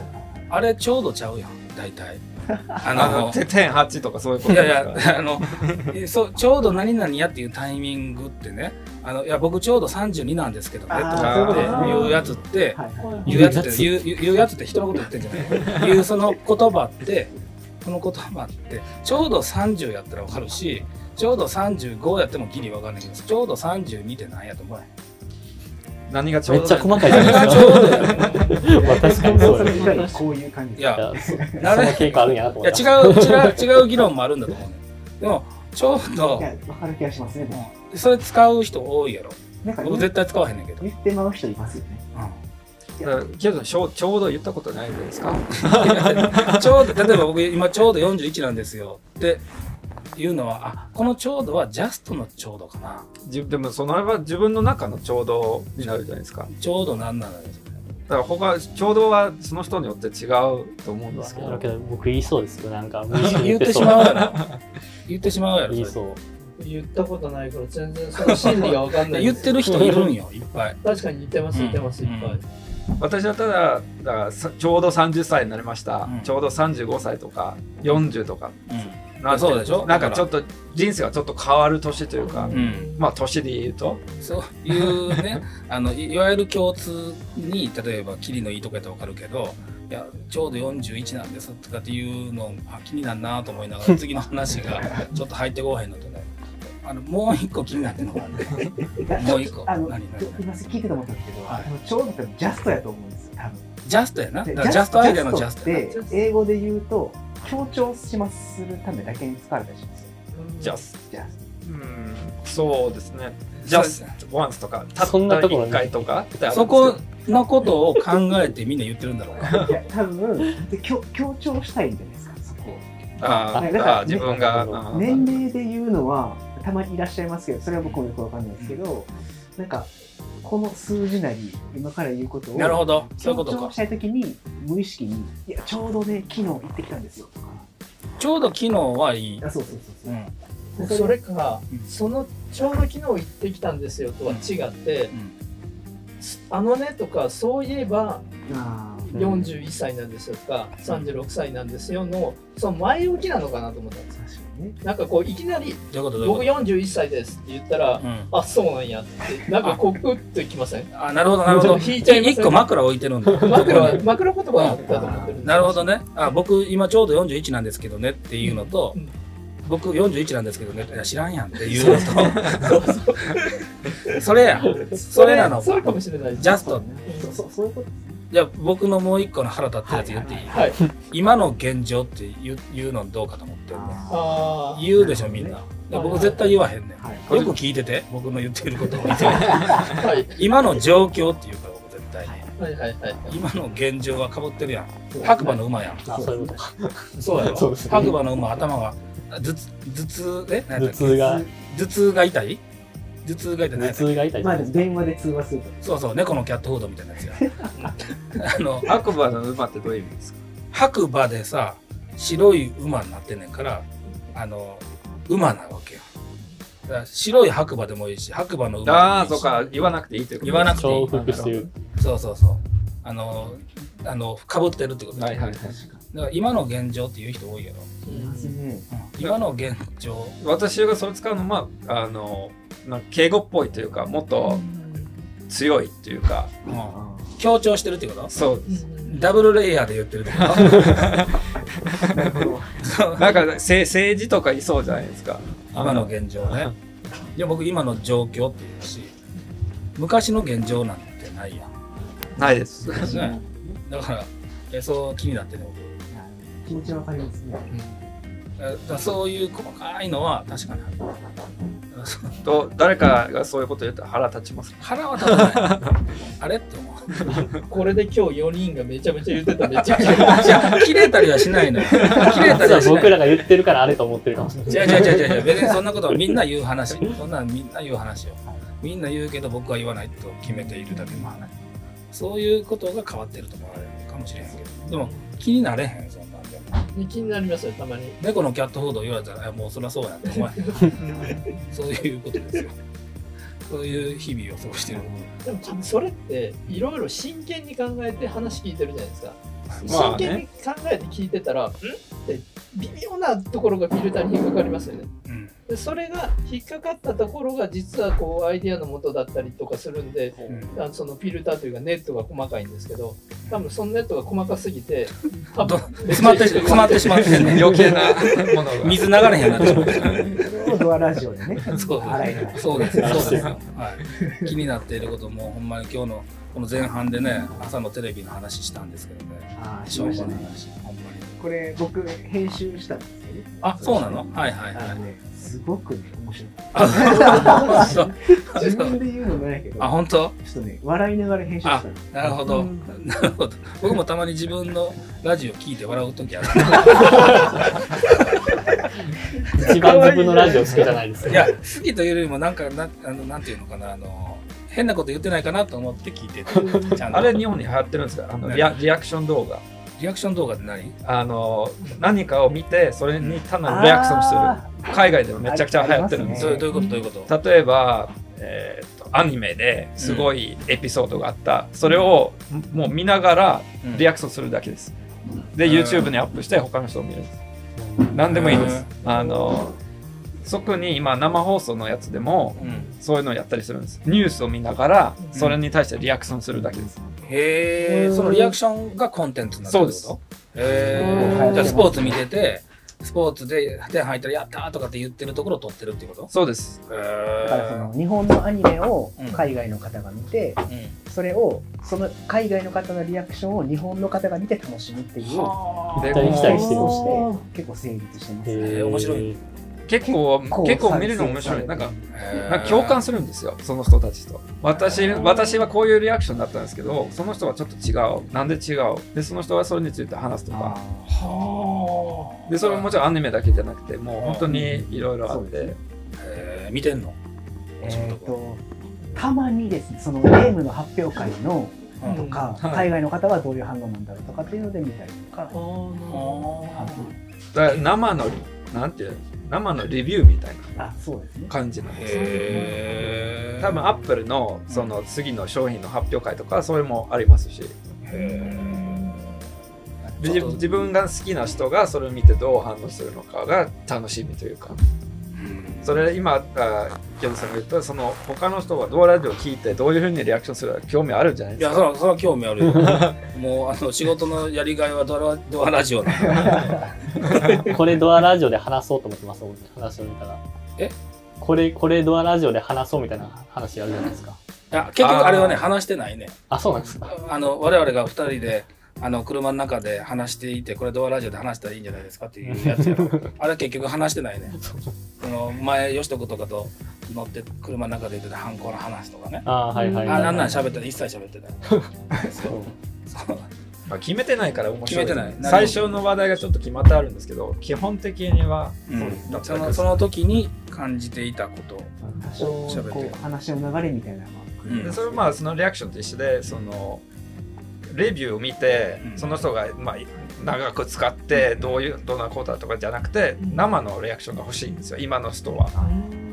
なるほど。うん。だからそのそうその時も何の話してたんだっけ？何の話ってなんかかその時はちょっと思い出しながら言うけどハンコの話ハンコの話してたよねそうですね。ハンハンコの話してましたね。車に乗り神戸から大阪に向かってる時に。めっちゃ急いでる時に印鑑がなくなる。あそうそうそうそうそう印鑑がなくなるのを神戸市さんを車に乗せていてでハンコなくなりますよねいうところからなんかサインになるとかならんとかいう話やったわけや、そうですね。そうそうでみんなサインを自分で1回ぐらい書いたことがあるんじゃないかっていう話にもなりましたね。うん、じゃあそうそう。そうそそれなんよ。ちょっとちょっと通っていいですか？あはい。あのー僕一応ね、あのー季節ながら学芸出版さんからね本を出させていただいてるからたまにねあの本にサインしてください言われることがあるんかでなんか10回ぐらいしたことあるんだけどここでシャシャシャシャシャってこういうサイン書いた方がいいのかそれとも近藤清人ってこうねあの会社で書いた方がいいのかどっちが正解だと思う？いやでもそのニーズに応えるとなるとシャシャシャシャシャの方じゃないですか？ニニーズはね。いや僕もそっちだと思います。だって私もそう先生っぽいってことね。本にサインくださいって言っているそのカスタマーのニーズを考えるとどういうニーズなの？えっとこれを想像してるじゃんシャシャシャシャ。あそうなの想像はそうじゃない。だってあのなんて自分のものに名前書くみたいなああうそういう感じ？っていうのはそうだ自分の私有物っていうか自分が持ってるものだったら綺麗に書くんですけど。いやだ僕の考えはねその僕は有名人やったらいいよ。有名人やったらなんかそのサインを求められるシチュエーションがそもそもあるだろうと考えてサインを考えているっていうのや。僕有名人じゃないからそのサインくださいって言ってシャシャシャシャシャって書いたらえ？サイン考えてたみたいな。それそれ考えすぎですいやいやそれがそれがダサいと思う。いやそれはね考えすぎです。逆にめちゃくちゃ綺麗に書いて、うん。で誰かがその本を拾ったらあこれ今度清津さんの本まだそのまだその字が汚いね。え でも、シャシャシャシャシャって書いてえ、ちょっと待って、あの、サイン、自分のサイン考えてたんだ。さってならへん。だからこれ日本独特の問題だと思うんですよ。我々あのはもう子供の時からサインしてるからもう自然に出てくるんですよ。みんな多分サインあるんですよ。あの、えーロジャーのサインもあんの？あるんですけどめっちゃ汚いんですけど、うん。大体大毎回一緒です、えパパパパパッと書いて吉徳もサインあるいや僕はありますよあの絵描いてるんで自分のサインが何パターンかありますなるほど多分思ったんですけどサインはうん。キューズさん一冊を丁寧に書くっていうイメージじゃないですかうん。多分ねそのうちまた本出すじゃないですかきっとうん本出してうん。多分30冊サインしてくださいとか50冊サインしてくださいって言いますよ、うんまず僕が言います なんでそんな酷使すんねん。島根に持ってくんで すな50冊ぐらいちょっとうんキューズさんのポケットマネーで買ってもらって しかもサインまで出して書いてくださいって言いますなるほどっ。てなったらなんで俺サイン書いてんねんってなってきてこれサイン考えといた方が早かったんじゃないかって思いますよなるほど。スムーズに書けるようになってきたことによるシャシャシャのサインが手に入るっていうことね。そうです。もしくは飽きる。もう丁寧に書くのもめんどくさいからちゃちゃっと。いやそういうところがあってこの人前々から考えてたやんダサいなと思われるの嫌やから毎回あのサシデザインのロゴも書いてめっちゃ丁寧。近藤清人って書いて渡してたんですよ。そういうだから今度からシャシャシャって書いてたらあ考えはってんなと思う多分あのシャシャッと書いてちょっとしたメッセージをきれいに書いた方がああなるほど。その方が効果がいいんだ。と思います。なるほど、いやあの前コメントも来てましたけど、うん、そのコメントではその差しステッカーが欲しいと嬉しいと来てたじゃないですか、まあまあ。ファンは何もらっても嬉しいって言ってる。いやファンかどうかわからないや。ん本書いてこうてくれただけやねんから。でもそのサインくださいっていうぐらいなんで多分向こうはそれなりの方だと思ってあそうか。で僕いや僕が性格ひねくれてるからか分からへんけど本人からこうたしどまた売るときに 売る、売る前提で。売るときというかいや手放すときに。手放すときなのか誰かに見てもらうときなのか分からないけどサイン付きって言いたいと思われてんちゃうかなと思って。いやいやそんなことないです。そんなことない。例えばですよ僕学校で学生に、うん。あのデザインを教えてますけど、まあ、その学生に近藤さんっていうデザイナーがいる、すごいんだとおでありがとうござい言っますてるんではで学生からしたら近藤さんなんだみたいな。え近藤さん本出してるみたい。なで僕はいやもうデザイナーの本は絶対読むべきだってずっと言ってああありがとうございます。でデザイナーの本を読むっていうのは本を読むことを自体を僕はすごい推奨してて、うんうんだってその人が何十年かけて培った経験をうんうん。たった本を読むと3時間ぐらいで身につくんですよ。うん。まあね。ななのでそのしかもその人の考え方が疑似体験できて、えー自分の中にあの身についていくっていうことを考えると本は絶対大事なんです。そうだね。でまあちょっと話変わりますけど僕は本を読んだら必ずノートにまとめるんですよ。要約して。でそれをしてインプットしていくっていう作業をいや超真面目なんよ吉田君本当に。真面目ですね。あのー、こんな。めっちゃ笑ってない。いやだってね吉木さん僕が仕事をしてたらうん。隣に来てねなんかめっちゃ笑かそうとしてくる。んですよなんでなんでなんでなんで。笑笑かそうとしますね。なんでなあまりにも真面目にやってるんで、うん結構あ楽しくやろうか。入り込んでる時あるじゃないですか。こうちょっともうもうそろそろ時間やばいみたいな。やってる時に隣にちょっと隣に座ろうって来て なんかめっちゃふざけたこと言ってくる。ちょいちょい茶化します。こんな感じやけどめっちゃ真面目やね。いやめっちゃ真面目僕との打ち合わせのレコーディング撮ってたりとか。あそうそう。で、清人さんの打ち合わせをもう一回、近藤さんの話してることもう一回聞いたりしますなんか皆さんのこうノート取ってるんじゃないですか？どうですか？ね。いやいや、そこはない。です。そこはない。です。いやいや超真面目ですよ。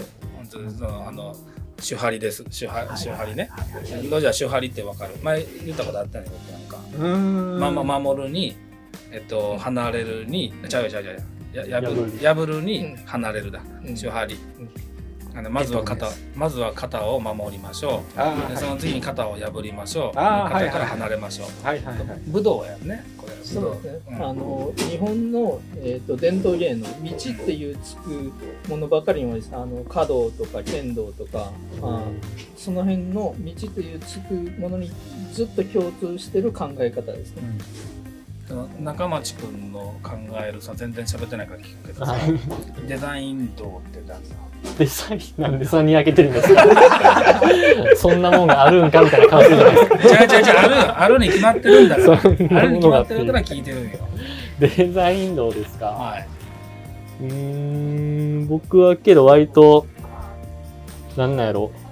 最初に、さっきの手張りの話で言うと、うん。ほんまはあかんんでしょうけど、ん歯の方から入ってしまう時はたまにある。なんかさ、狙って？いや、なんか、一回とりあえずやってみようと思ってうん、やってみて、で、なんか違うから手の方に戻っちゃうみたいな。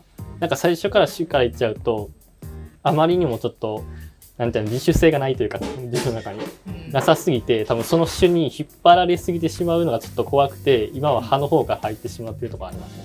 で歯でうまくいってしもたらどうすんの？もう独自の流派を築くの。それ気づくんでしょうかね。けど結局まだ種に戻りがちですよ、僕は今。ああ。回り回って種の方種に。一回けど歯から入って、種の方に行ってうん、ようやくこう離れていくようなところは多いですね。作っていく中で。今年もあった？今年はまあそうでウェブ、ウェブ関係は多かったですね。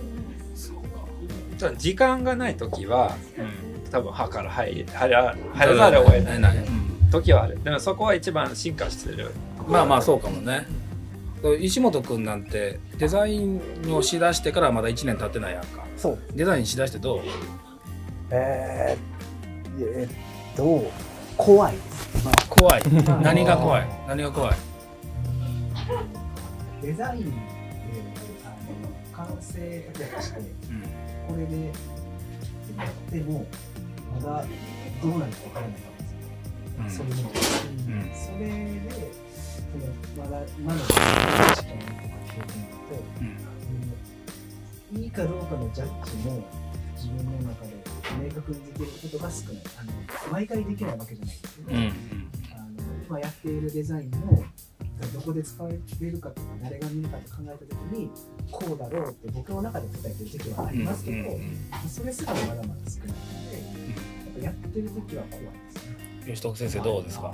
い。や僕はその怖いっていうのをちょっとこうデザインっていうのは多分まだこうちょっと表面的に捉えてるところがあるなと思っててデザインっていうのは僕生き物だと思っててお生き物論。特にデザインは愛だと思ってるんです。よ 愛って言ってたね。愛なんですよ。はい、僕もそう思ってますけどあの差しデザインの中でこう浸透してるこうデザインへの愛っていうのはすごくいいと思ってて、えーそれは何かというとそのお客さんだったり関わる人たちの話を真剣に聞いていく。でそれを、えー、とこういろんなパーツに分解していく。で分解して組み立てていってでまた相手にプレゼントしていく。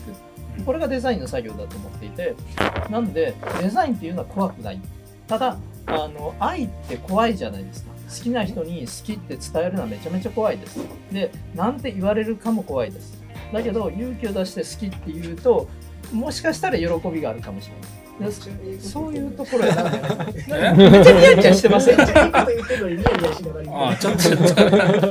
自分でも思ってんの俺今ちょっとかっこいいこと言ってる気づき出してんねんいや正面にねうんなんか石間さん言ってて僕が茶化してるのを普段の僕はチャラいと思ってるんですよ。彼は。ああそうなの？なのでい。いこと言ってるけど、うん。これほんまに思ってないやろみたいな感じでニヤニヤしてる。今のはうん心に刻みました。本当に？はい。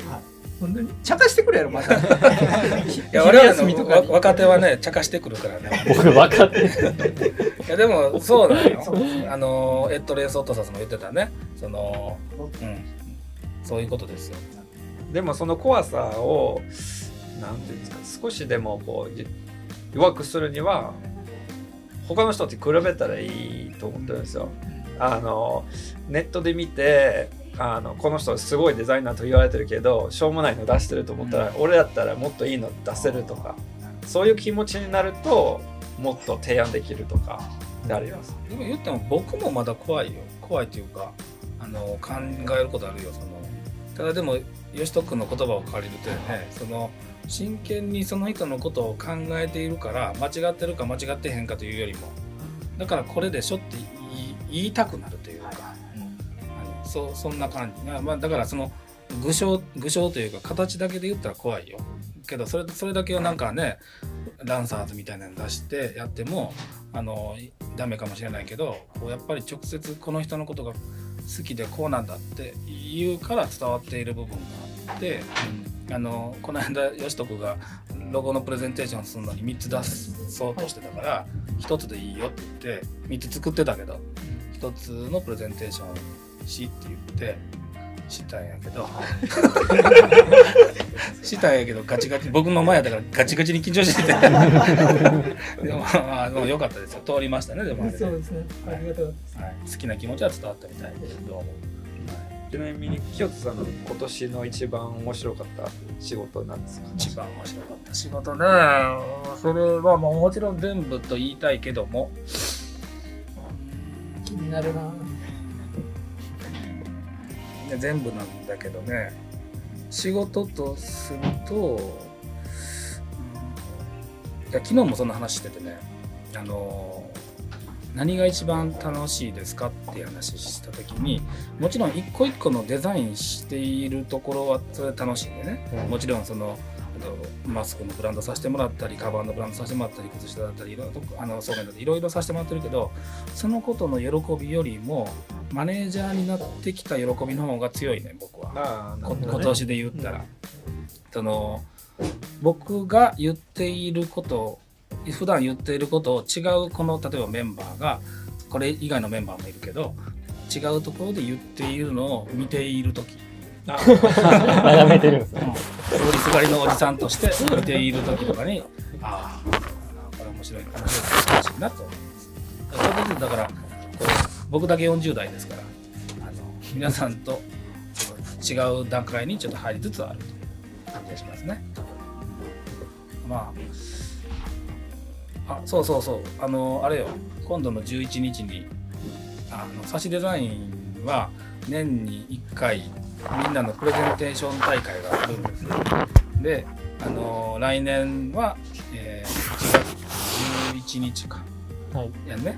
でそうそう。あの明日え明日からね僕たち休み。明日から10日まで来年の10日までお休みいただいてその間に自分の目標を組み立ててでプレゼンテーションするんですよ。午前中、まあ、何何言うかも考えてんのまだ今からぼちぼち僕は大体考えて考えてんの。考えてんの。まあ聞かへんけど。そうそうですね。さすがに。今聞いたら楽しみなくなるから聞かへんけど。そうそれをやるのでよしとくもはい。これをやりますって。で1年振り返ってこの間振り返ったもんな。この間のラジオの時にな、うん。ああ、はいはいはい。そうそうそう。そうそうそう。ロジャー考えてる？少しは考えてますけどやりたいことがいっぱいでうん。それちょっと分類分けして どこまでできるかうんっていうのを考えないといけないなと思って。ちょっと気になったんですけど、ロジャーとキュートさんは、うん。えー、と今までどれぐらいそれをやってきたんですか？ロジャーは3回目？4回目？3回目。3回目ですね。3回目か、かな？はい。うん、ロジャー3回目。僕は過去から考えるともう6回とか7回とか。おやってるよ。えどんなことを今までやっいやて逆になんで始めたんですか？うーんなんで始めたんやろうね。確かに確うかに。ーんなんで始めたんだろう。まあ当時考えていたやっぱり成長っていうのはやっぱり一つキーワードでそのなんていうのかな。僕たちプレゼンテーションするの2回あるでしょ。あの年始のプレゼンテーションとあとえっと5月あ5月のあの創立記念の時に経営指針発表をするこの2回あってこの最初この経営指針発表会だけと思ってたけどこれしてたら言ってみたら僕がトップダウンでこういうことやりますということだけ言っているのはちょっと違和感があってでまあ本当は同じ時期にやってもよかったんやけどやっぱり新年引き締まるからあの頭に自分はこういうことやりますみたいなことを言っていこうというふうに考え出したのかな。あでもだいぶ前からやねそういう意味では。まあ考えてるんですけどなんか中間発表みたいなのもやっておいた方があいいいいかもね。中間発表もいいかも、うん。うんあ5月のタイミングいいね。そうそうそうそう、あそうやね。中間発表でいいかも、うん、今あの人事評価もいろいろ考えてるから。そうです人も増えてますし。そうね。そうだそうだそうしよはい、うということになりました。なるほど。そうしましょうそうしましょう。だからいつもクライアントさんにもそういうふうにもう1年後5年後10年後とかも考えてもらってるので、うんうん。それだったら我々もそのぐらいのそうしようそういいこと言うねさすがロジャいーやいや。そうしようそうしよう。いや僕いやでも来年ね差しデザインもそうだし僕もう一個やってる株式会社 D2D っていう本もそうめっちゃ変わるよ本当にやばいぐらい変わりそうやなって思ってて。なんとかこうやらやり抜かないといけないからね。そうですね。なんか今正月のやつもう一本本を書くという話。ちょっと書きたいと思って別に決まっても何でもないです。このそうそうそうなんですよ。あのもう一本もね構想はあってね書きたいんですよ。と言いながらも毎日打ち合わせが入ってしまってきているからどうしようかなと思いながらなんですでもね思いはあってねそこに突き進みたいなっていうの思いはあるので、まあ僕はそういう話をしようかなと思ってますけどね、うんまあでもねちょっとしっぽりしてきたので来来年のなんか来年どうなるみたいなことだけ一言ずつ言って終わりますかそろそろねそうですね。はい、しっぽりしちゃいしっぽりしましたね。じゃあ年年齢順でいいきますか。若いもんが若いもんから。若いもんから こう今年の振り返りと来年に向けてちょっと一言。はい、中町大先生から。めっちゃくちゃいじるの。今年は、まあ、1年目、2年目と今こと今年2年目が終わりそうな感じなんですけど、1年目と比べたらって話になっちゃいますけど、やっぱりクラントの方とすごい話す機会が増えたのが、個人的にはすごいやりがいで、うん。でただそこに自分もこう提案していく中でやりきらなあかんっていうプレッシャーもあってなんかすごい刺激的な年だったなとは思っていてで、まあ、来年はもうその自分がどんだけこう提案していったものでこう結果を出せるかみたいな、まあ、ちょちょっと 11, 11日の話も若干かぶるかもですけどなんかその結果を残していくみたいなところを来年はしっかり見据えてやりたいなとは思ってます。お素晴らしい。じゃあ、石本君。はい。えっ、と僕はですね実は先数日前にあの近藤さんとあおのバーでお酒を飲みながらちょっとあのえ、バーじゃなかったでしょ、あれ。あバーというかまあカフェであ、かあカフェでね。カフェでたまたま、そうそうそうそうそう。う飲もうよ、言うて。はい深刻な話じゃないはいはいはいはい。あそこでこう自分自身もこう帰り見ていって、うん。で僕はあのサシデザイングループに加わってまだ1年経っていないうん。ぐらいでそうやな、そう思ったら。であのそのね近藤さんとの話が出たんですけどあの僕は言ったらその観客席から野球を眺めていたけどバッターボックスに立とうとしている状態、いいいい例えしたでしょ、そうですね。はい。であのだから周りを見渡した時にプロ選手しかいないすごいね怖くなってしまうんうんうですよ、んで去年早い段階でそれを気づいて自分は本当に何者でもないなとうん。うん思った1年だったんですうん。だから来年はえー石本和也はこういうデザイナーなんだとうん。言えるようにうん。あの自分の長所を磨いていきたいなというふうに考えています素晴らしい。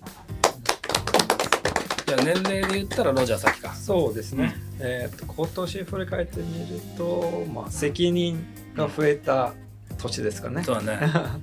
いろいろと、まあ、今までは、まあ、普通にこういうふうにしてくださいとかこういうふうにしてくださいとかよく言いやっててで今年はそうじゃなくて自分からちょっとうん。あの清人さんからあのステップアップしてあの指揮を取ってくださいと。でそれをやってきて、まあ、怖いものとか不安とかは多いんですけどもこっちもできそうにないというかできると思ってるんで来年はもっともっとあの担当できるようにあの頑張っていきたいと思ってます。素晴らしい。いや、ロジャーね、ロジャーめっちゃ成長したよ。多分多分みんなからは分からないと思うけど、僕からは分かるから、めちゃくちゃやっぱり成長したのは、やっぱりデザインのスキルというよりは、マインドが高まったね。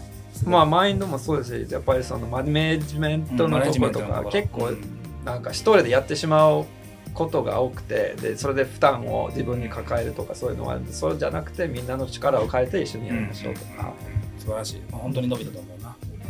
よしとこどうだろう？はい、今年はですね長かったようで短かったようだという感覚なんですけどそれは、えーと戦国デザインという会社をやりながらサシデザインに入っていくっていうところでやっぱり時間が24時間だったのが気づいたら48時間にしなきゃいけないんじゃないかっていう感覚になっていてでそういう意味で言うと僕は多分急成長しなければいけないっていう課題が1個あったんですよ。でプラス、えー、とやっぱりサシに新しい風を運んでこれからも来なきゃいけないっていうのと,、えー、と近藤さんのスキルを早く盗んで近藤さんのサポートをしっかりしていくっていうことが僕のミッションだと思っていてその時にあの先ほど話に出ましたけど手張り。手張りを僕はデザインの考え方でもそうですし人生の考え方でも大事にしていて、うん。で、えー、と手張りは、えー、とまず手で言うと守るというところなんですけど守るというところでいくと僕は、えー、といろんなところをこのサシデザインのメンバーから吸収しなければいけないと思っていて、でもうロジャーだったり中町さんだったり和也さんだったり清人さんだったりもうすごくいろんなところから吸収することがたくさんありました。でえーそれぞれの、えー空気の読み方だったりとか、えーとデザインの考え方だったり。でそれがそれぞれが育ってきた環境で全然違ったり。うん。でそれはお客さんだったりもそうなんです。